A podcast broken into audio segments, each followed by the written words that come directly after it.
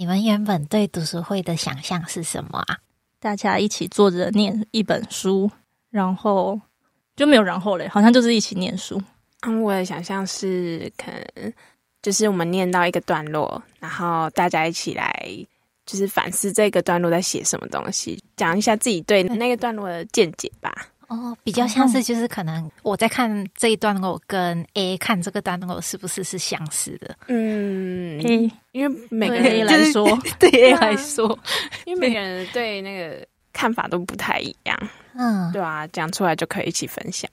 我好像跟小虫比较一样，诶，就是一群人围在一起，然后念同一本书，所以基本上就是很像真的是以阅读为主，对，以以阅读为核，以一起阅读为核心。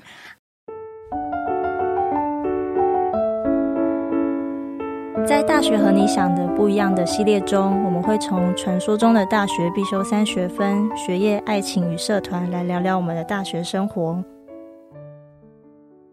Hello，慈济大学其实各学期都会拨一笔费用，让就是慈大的学生来组读书会。这个计划叫做学生自主学习社群，它里面好像会有很多的分类，然后读书会就算是读书会类这样子。然后我们系上就是上学期其实也有学生，就是也举办了一个读书会，今天就邀请他们到我们的节目来分享他们的。读书历程，然后读书感受这样子，那请大家自我介绍一下。哎，呀，姐姐姐要来喽！雅琪姐姐很适合今天的书哦。对啊，我们是为了这个才会有雅琪姐姐的这个名字出现。哦，嗨，大家好，我第一次来录音。你是？我是大学部四年级的吕梦如，即将要毕业了，即将要当我们的小硕一了，即将跳入地狱里面。大学不地狱吗？对啊，可能看我们很地狱啊。哦，不会，不会，回头是岸啊！真的回头是岸，你可以先休学去做你想要做的事，然后做做完再回来这样子。嗯，那你们读哪一本书啊？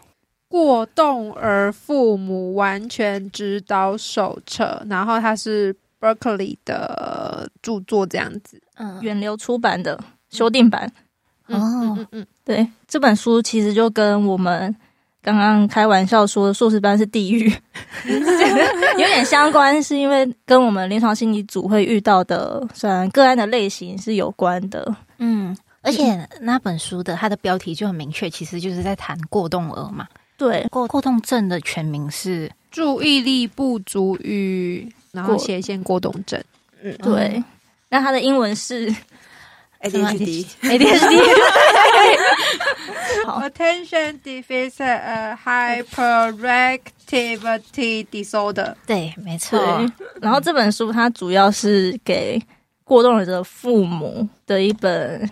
一本算是育养手册吗？指导手册。嗯，对，所以它有分四个章节。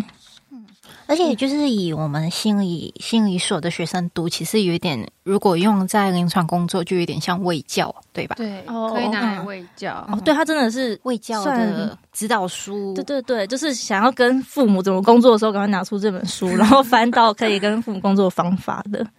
嗯，对，然后因为它有四个章节嘛，然后我们只其实只读了两个，对不对？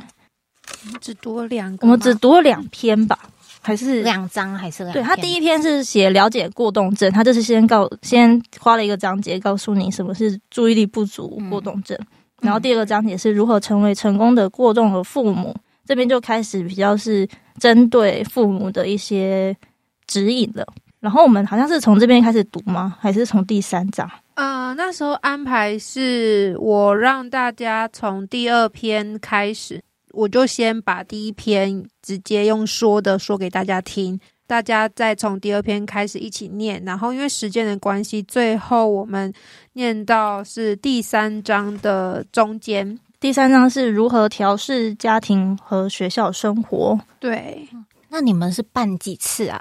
四次，四次，因为那一次、嗯、呃上学期的读书会时间结果比较晚，所以那时候我们想说，哎，结果下来我们才开始读。那那时候其实也接近了期中了。哦，所以比较少，我觉得蛮可惜的。嗯，对，所以跟学校办读，跟学校申请读书会，还是是在学期期间就对了，就十八周内你要完成这件事情。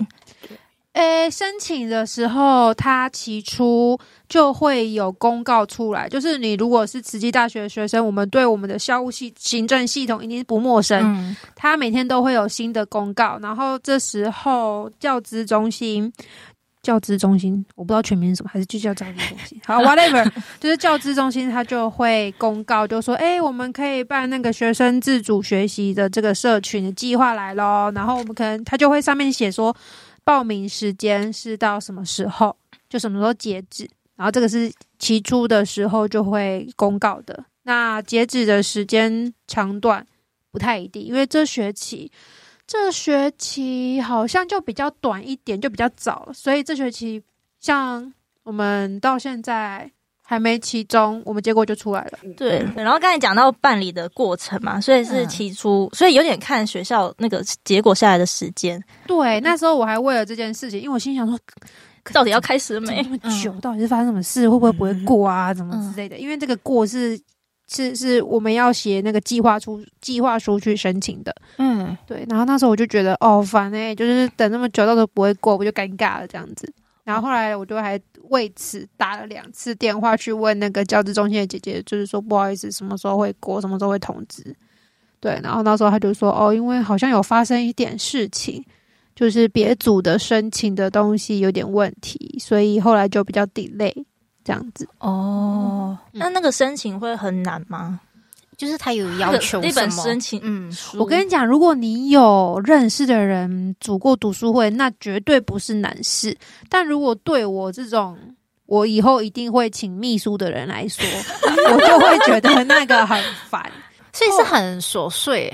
因为他就要你就要记得很多事情，就是第一个你就要先去下载他的表单。但其实说认真的，我必须得说实话，那个真的不难啊。因为就是他公告的时候，他就会附上所有链接给你，你就点进去，你就把它下面附件全部填完，没有错。对对对，然后里面那个申请表单就是第一个，是不是你要申请是你要念什么书，你的读书会叫什么名字，你为什么要？这个组这个读书会，你的期待是什么？然后你预计会有什么样的成果？其实就是呃一般的计划书。然后这说真的，它不难，只是我个性啊，我就比较比较不喜欢做这种行政的事情。但我刚刚还有说嘛，就是如果你有认识的人有组过读书会，那更是简单，因为你就可以跟他说，你可以借我参考一下你怎么写。然后基本上你不要太歪，我指的太歪就是基本上你就是。你的目的单纯纯正，你基本上就不太会遇到让人家不让你过的状况。哦，对，所以就申请过程就是下载表单，然后填写，就招募人，嗯，很重要，因为你在在填写的时候，你就要把你的读书会成员写进去。哦，对对对，所以有点是你要先招募成员，然后。同时在写这份计划书，它有点是不是说你过了你才找人，对，或就是在不管你有没有过这个读书会，就是一定会办起来的意思，是这样的意思吗？有一点，只是那个书的钱可能就不是从学校那边来，嗯、对，或者是说，呃，应该是说第一次组的时候，我那时候是跟我的读书会成员们讲，就是说，哎。就是我是依着学校有这一个读书会的补助，然后来组这个读书会，然后就先写一个小小文宣，然后贴在学校的那个社团或者是系上的，或者是请别系的学弟妹帮忙宣传一下。这时候我同步就开始写计划书，然后去申请。那同同时，就我也会跟那些报名的成员讲说，现在的进度是怎么样，这样子。那因为这办办了一次之后，发现就是我们会卡在那个通不通过才开始嘛，所以后来就想说，好，那既然之后我们要办的话，就是先跟一样先招募成员，但我们就会跟成员说，我们计划是申请这一个读书会的补助啦，但是如果没有过的话，就是在看大家有没有要参加。哦，我要先讲一下那个读书会，它是补助书钱，然后一本五百块为上限。哦，它所以它不是是有上无限上限的。纲，对，它不是无限上纲。嗯嗯嗯，嗯，所以说，如果大家是同意这样子做，就是接受没有过的这个可能，那我们可能就会先开始，然后自己先垫钱。那如果不接受的话，可能就就看他要不要等之后还是干嘛。但后来。因为后来的成员都比较倾向是说哦，没有关系，那我们就先付钱先开始，嗯因为我们也很相信我们的计划书是一定会过的，我们对我们自己是非常有信心。嗯，对，所以后来就是比较没有遇到这样的问题。嗯，哦，我们那时候成员大概有，几个人啊？它是有限制吗？就是你说买几本书呢？对，好像读书会读书会的限制是至少三个还是五个，我忘记了。然后因为学校促进就是不同的专业啊文化交流，所以这个是小道消息。如果啊你的成员里面包含着不同科系、不同年级，会比较容易过。真的哦。但有别的系进来也应该也会蛮有趣的、啊，对啊是不同的视野。那你们那时候有其他系的参与吗？我们这一通好像都是人发，嗯只是跨年级，有大一、大二、大一到硕士都有，对。哦，就对，然后大概六六个人，七个七个六七个人，哦，对。七七七个吧，对七个有。对，嗯。所以那时候因为比较晚开始嘛，所以我们那时候排的时间就是我们可以自己讨论的。然后我们好像就是以隔周阅读哦，为主，所以大概就读了四次吧。见面的时候就是分享自己读过的东西吗？对，我觉得这个也是有趣的地方，就是嗯因为我原本对读书的想象就是大家一起，然后打开书，然后一起念，然后念到哪里有感觉就分享这样。嗯，但原来这个也是可以讨论的，因为我们那时候好像就是先开了一次读书会前的会议，嗯就是先讨论金钱我会议，我们会前会啊，很专业，很专业。我们要怎么来念这本书，然后我们要怎么来分享，就连那个过程其实都是可以讨论的。嗯，然后我们的共识后来是什么？有人要导读，对不对？值日生。哦，值日生的概念。哦对，这个想法是来自，因为我第一次参加读书会是我大一离开学校，也就是也就是去实习后的读书会，到回来就是这过程大概有经历过三四次，包含社区那时候因为实习有一个是佛社区的读书会，就发现哇，每个读书会真的不一样。就是在大一的那一种，比较像是上课，嗯，就是老师念带着我们，虽然我们那时候好像也是有每个人负责一小段，但那时候会比较是老师讲给我们听。真的，那时候我们念成为一个人，然然后是荣邦老师，对对对对对，他坐在 坐在位置的最前头，然后就有点真的是在导读的那种概念。嗯哦，在成为一个人之前，我还有跟过那个景瞻老师，他那时候。他导读是那个王浩威医师的那个，他在讲那个成年初显期哦，对，是他的课对不对？因为我记得金老师有一门课会要大家组读读书，会，我不知道是不是他的课，就是只是老师就是私底下找我，那时候还有那个美眉，还有新梅老师，然后是我们的下课之后，就是放学之后的时间，就大概是五点半到六点半，然后就是可能大家都在一起，然后景珍就会。就是带点小零食给我们哦。那时候是大一，哎、欸，所以其实老师也可以，老师也可以可以参与吗？可以。那时候就是我们那时候的班代，我们的班代兰兰就好像后来去负责那个成果报告哦，负责行政的部分，不只是要写申请计划，还要写新的报告。对，成果。嗯，对我那时候还很坏，就是我还想说当做没这件事情，然后不交心得。然后走对不起，我要跟那个当时的班代说对不起，真的报应呢我。因为我们用学校资源嘛，所以就还是有一些那个流程要把它走完这样。嗯，对。所以听起来雅琪就是其实是这个读书会的 leader 哦。对对对对哦，对我还没讲完，就是我刚刚说那个读书会有各种各式的呈现方式，然后刚刚说我参加过大学的，然后还有实习的，实习的，就是因为实习是没力的，所以那个读书会就是如果督导或者是主任愿意多讲，那我就太开心了。但也有是实习一对一的读书会，这时候你就不停的想问题，哦、对，所以后来我在想，有什么样到底是可以不要太废，然后也不要让人家觉得太有压力。所以后来我们就想说，好，不然我们就用一个值日生的方式，就是说大家都是每一次讨论的主角。但是我们总是要防范一下可能让人家压力大这件事情，所以我们就挑了一个像是值日生，那个值日生的角色就比较是说，诶，今天如果真的没有人讲话，他可以先出来跟大家分享他的想法。但因为基本上我们就是希望大家都是主角，所以大家都还是会提一到两个问题这样子。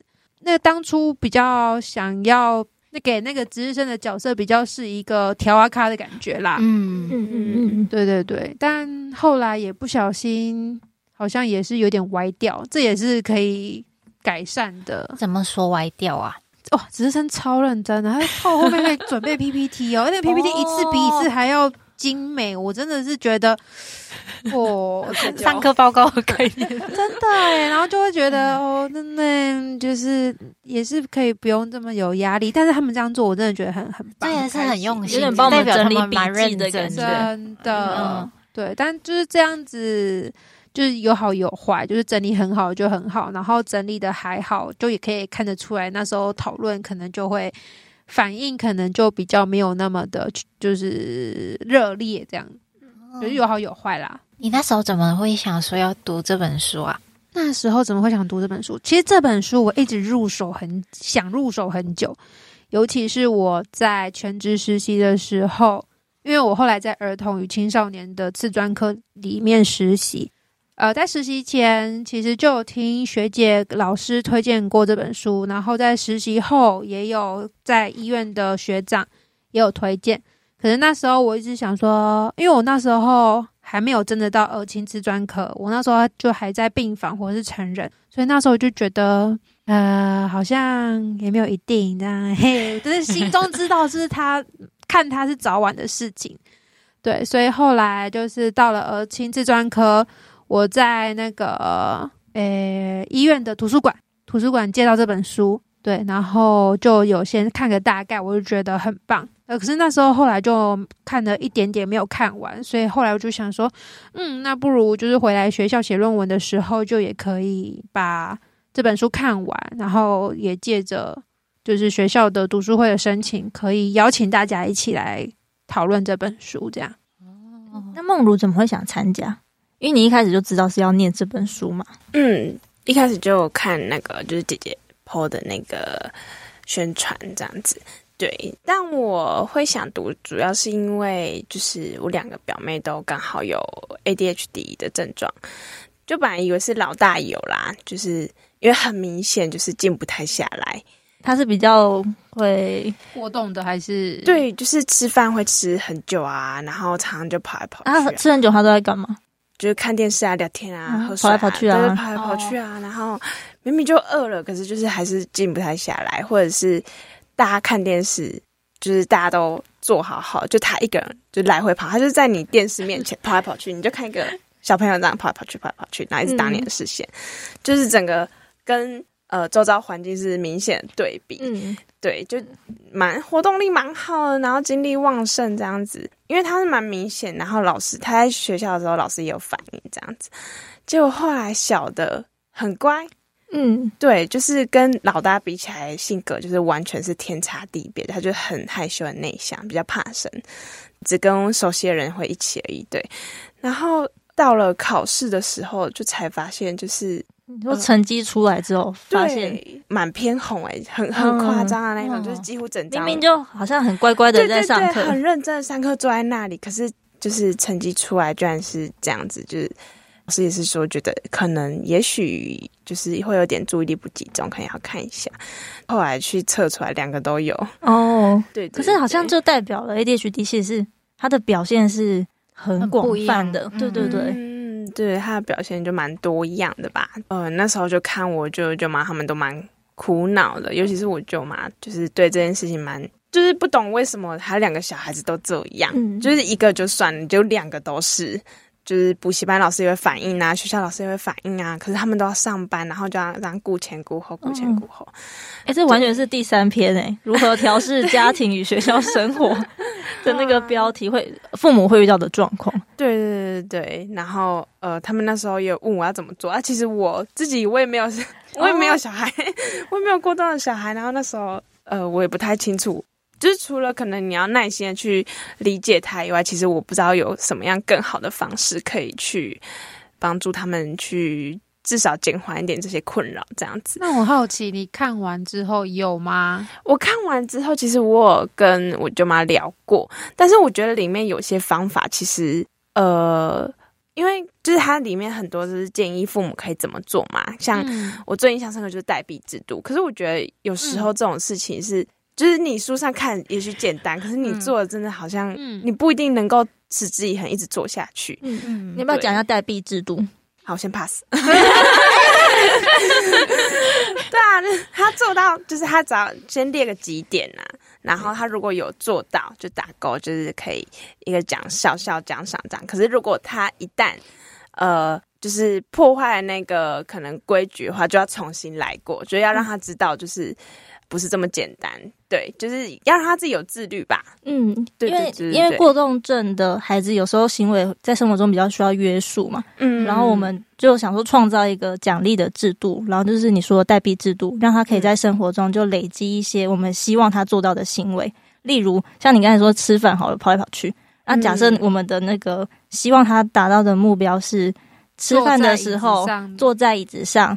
吃完饭才离开位置，嗯、假设是这样子，或者是说四十分钟内要吃完饭。对，对，然后如果他达成了，我们就给他五点之类的，然后当然可以讨论说后面他累积到几点可以得到他东西，对，要给他的奖励是什么？这样。嗯，所以刚才你说，虽然书上这么写，但你觉得在生活中难实行的部分，是因为因为他周遭还是会很多去引诱他那些。环境的因子吧，可能隔壁的小朋友就是他很喜欢跟同龄人一起玩，嗯，对，他就会，就算你大声吼他，他也是没有放在心上，就是他就是飞了就是飞了，对，或者是阿妈抓不回来，对，抓不回来，阿金啊，就没队友啊，对啊，不容易，不容易，对啊，然后就嗯，就我觉得他们这样还蛮辛苦的啦，嗯。所以你那时候想念这本书，好像一方面是希望可以增加这部分的算知识嘛，或者是有一些小法宝这样。嗯，就至少我们家人在问我，我可以可能可以稍微回答一下。可是这样听起来，你本来对 ADHD 就有一些印象。我我对 H ADHD 最一开始就是我觉得它就是过动，嗯，对，就是没有办法静下来。嗯，可是直到我看了那个小的，那个小的对对对，我整个就是。哦，又加上后来上变形，然后才知道哦，原来它是有分两种，就是注意力不集中跟那个过动冲动型的。嗯、对啊，注意力不集中可能也是，就是像那个上课虽然安静的话，可是他成绩出来就还是蛮偏红。就是他说他懂，但是考出来就是不懂。我还我还考试前我把它恶补，然后再出来的时候，我就整个晕倒，我真的是。对啊，他不是写不完，是不是？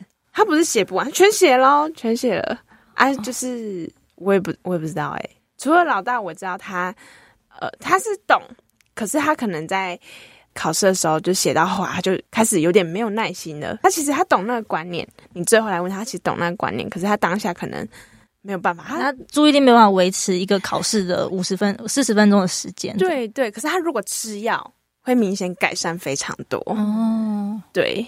但是小的，我现在就还不太清楚，因为大家毕竟相处比较久一点，嗯，对啊。其实吃药的部分，这本书也有讲，但我们那时候读书会的时候，因为时间，我们就先把这部分先那个舍弃掉，嗯，对。不然这本书其实也有第四篇过动症的药物治疗，对，有提到，嗯，感觉是蛮全面的啊，这本书，嗯，对吧？可是就是我还是觉得，就除了就是可能重点会是过动儿，就是小朋友他们。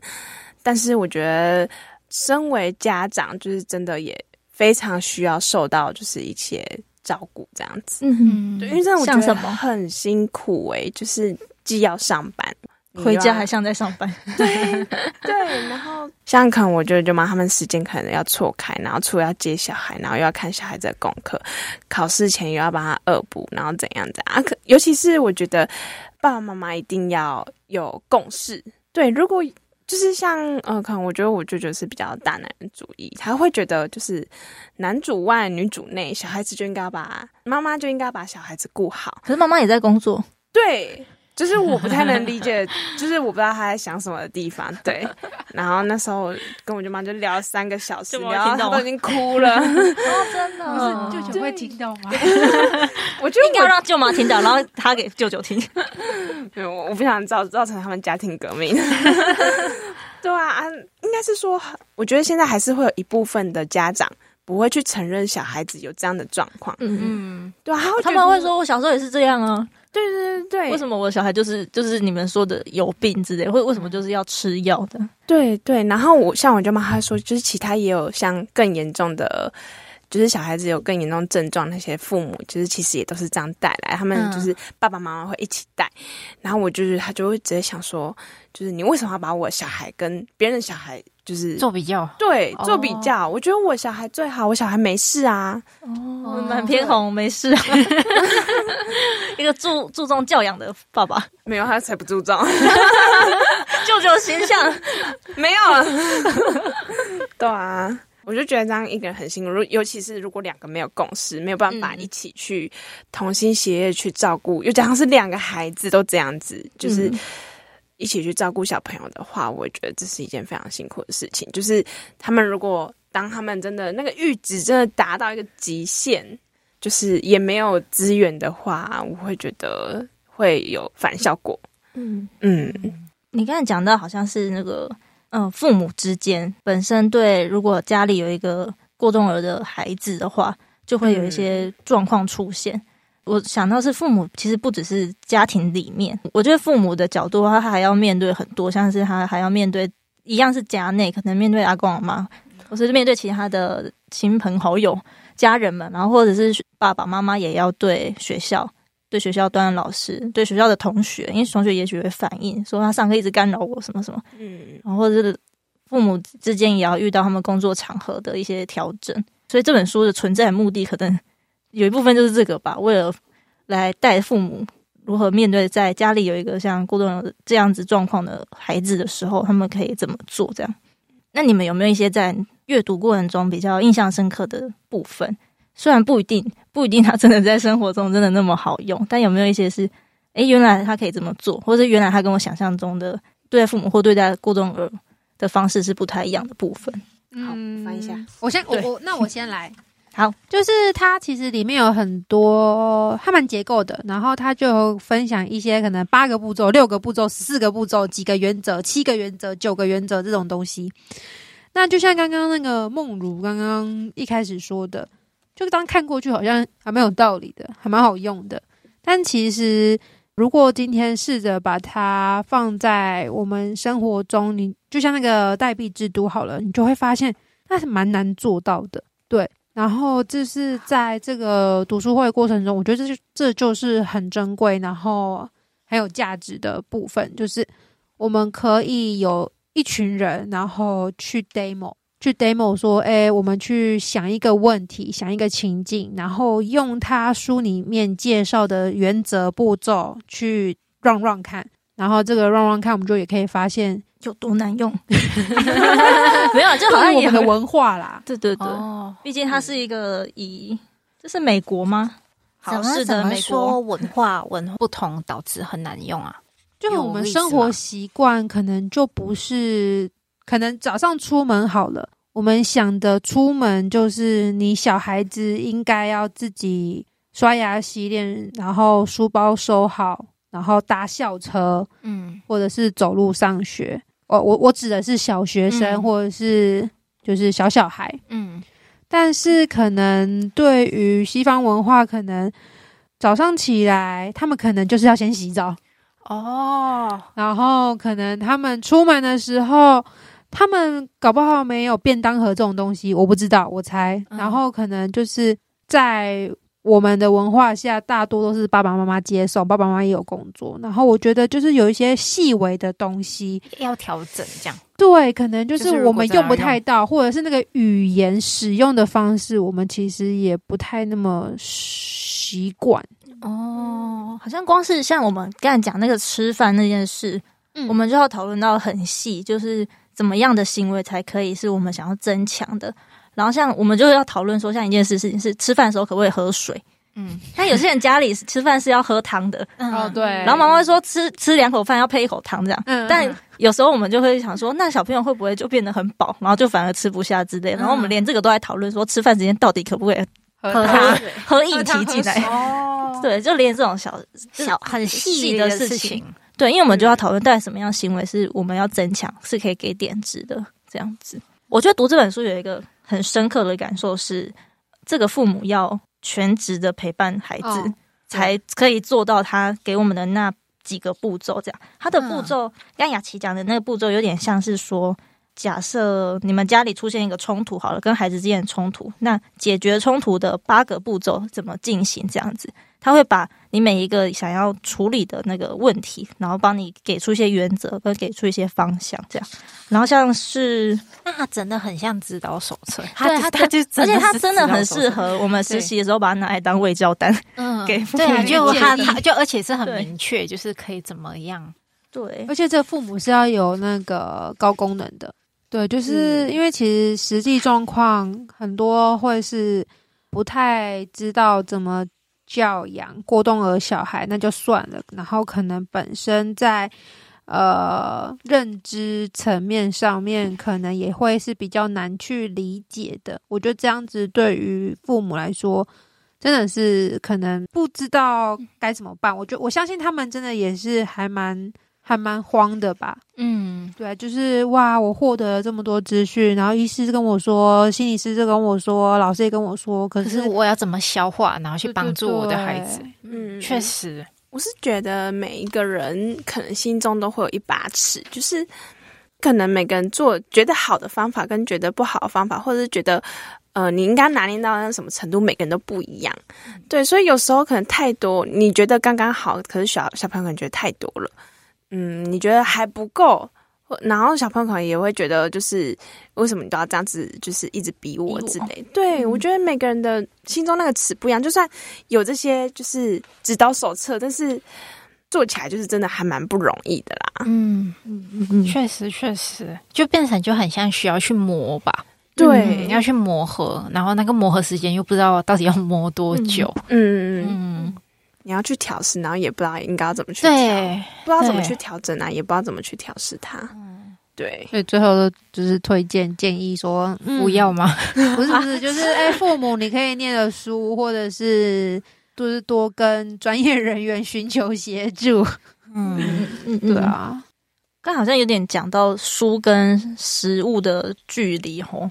对，可是书真的是一个基础啦，就是我们可以对，可以借由它去做一些尝试，给你一些概念，尤其是前面，让你对于就是注意力不足过动的孩子，他们需要什么，跟怎么样去理解他们，那是一个还蛮棒的的介绍。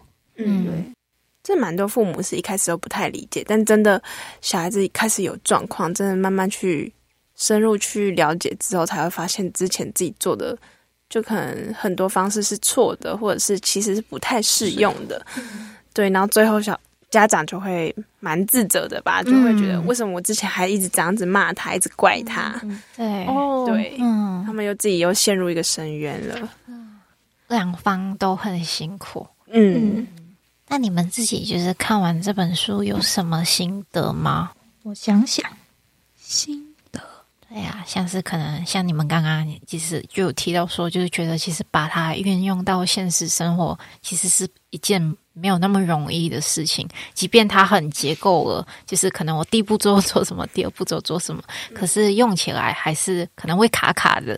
嗯，嗯，就像我刚刚说的吧，它有好用的地方，然后也有比较嗯不那么不那么实用的地方。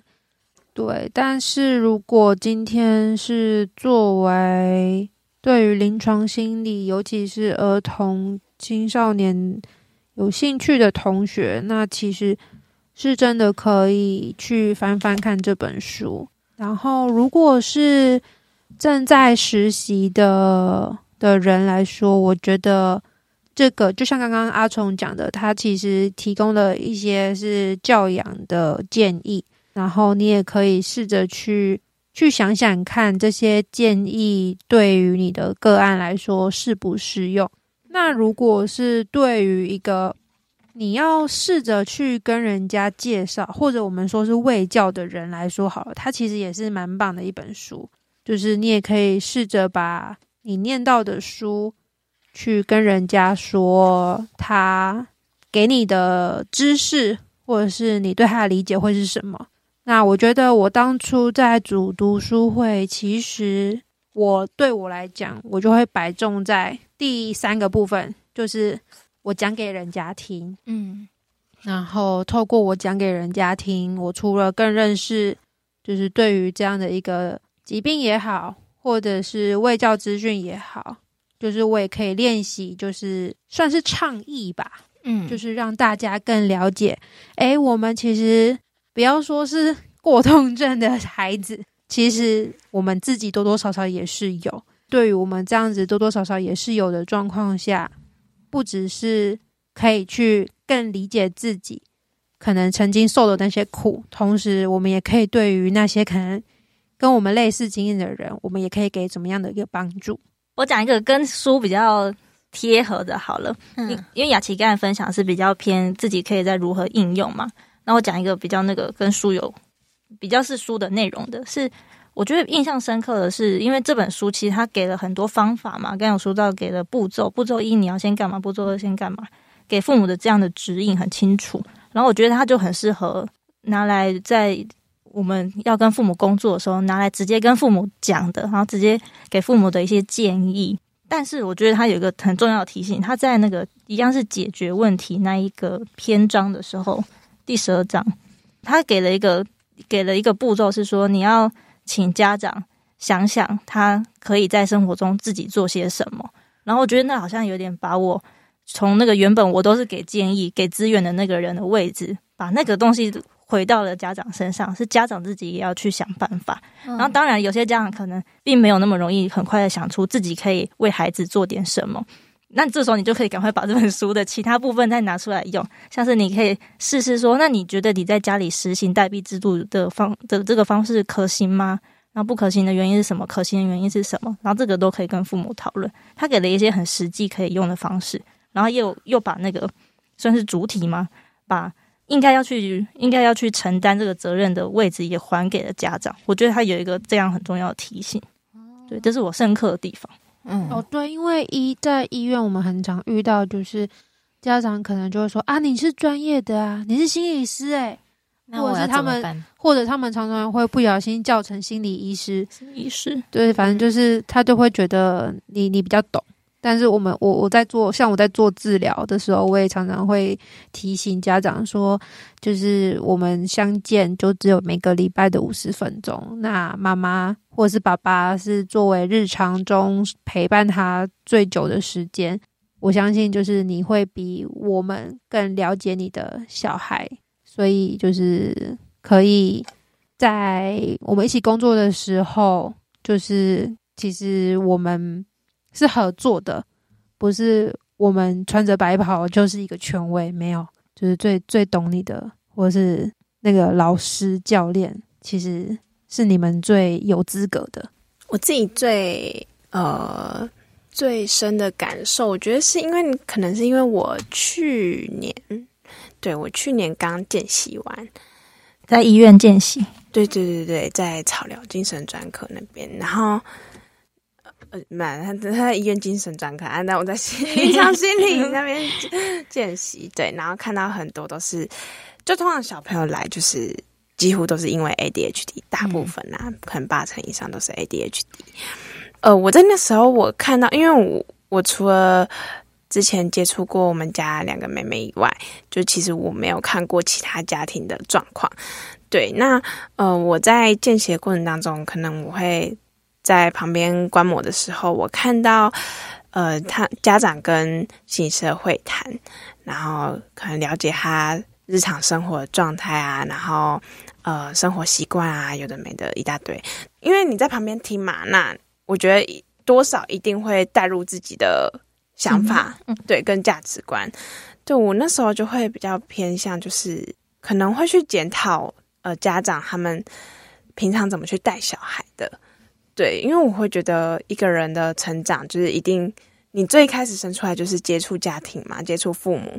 对，那今天小孩子会这样，就是家长一定逃不逃逃不出其他的关系。对，那呃，我自己在在旁边观摩的时候，就会这样想，就会觉得可能我觉得你哪里做错，你哪里做错，就变成是好像只有我在检讨呃父母的方他们的教养方式，对，是怎么带小孩的这样子。但我觉得。我读完这本书之后，就是就是又跟呃我家人聊过之后呢，我就觉得其实他们也很不想要小孩这样子，然后他们也因为孩子的关系，其实也蛮头痛的，就是就像刚刚那个阿聪姐姐有讲的，就是他们又要在工作上有就是有工作上的应对啊，然后又要面对可能学校老师就是会跟你。一些讨论啊，然后又是家里面等等，叭叭叭，就是各个环境，那他们其实压力很大。就读完这本，我觉得可以更能同理，就是你更能站在家长的角度，就像呃雅琪姐姐说的，就是我们可以，我们是共同体，对，我们是一起合作的对象，并不是是说，呃，我是。呃，我今天来只是来帮你可能做衡鉴评估啊，还是怎么样？我给你建议，而是是我们一起来想办法，就是让这样知道说你不是一个人，嗯、对你，你也有你的支持。那呃，我也可以在你可能最无助的时候，我可以多少？如果你真的没有办法，那我也可以给你一些建议，那我们一起讨论这样子，自己比较。可能心境上比较大转变是这样子，对啊，因为在读这本书的时候，我就一直去想我见习过程当中在想的那些。嗯，那会不会比较推荐说，哎、欸，我如果身边有类似的状况的小朋友，会比较好去理解这本书，还是比较是那种，哎、欸，没关系，就算不认识，我也可以来看看这本书这样子。因为这本真的蛮好懂的，我觉得就是，就算身边没有。这样的对象的话，至少你看这本你是有印象的。那也许以后你还是可能会遇到，那没有遇到也没有关系。至少你对呃 ADHD 多少是有了解的，嗯、对啊，说不定身边就有朋友可能也会有相同的困扰，你也可以给一点建议。嗯，算是一本好入手的书。对对，而且这这本书我现在才看到，它前面其实有给一些案例诶。哦，对啊，然后再介绍什么是过动症的部分。他说我介绍就是小朋友，他好像介绍两个。布莱德十二岁，六年级，你是否见过这样的孩子 之类的？那其实涵盖蛮全面的，因为一开始会有先介绍病理嘛。对，嗯，而且其实就算你不先读这本书，它其实应该有有很多这个系列的书，就是例如过动儿完全指导手册，嗯、然后这个是过动儿父母完全指导手册，嗯、所以它其实有不同对象的。应该是有兴趣的人，嗯，都可以来读读吧。读读对，对啊，因为也很好，很好阅。我们一开始有提到，就是我们对读书会的想象嘛，原本只是只是以为就是可能一群人来读一本书。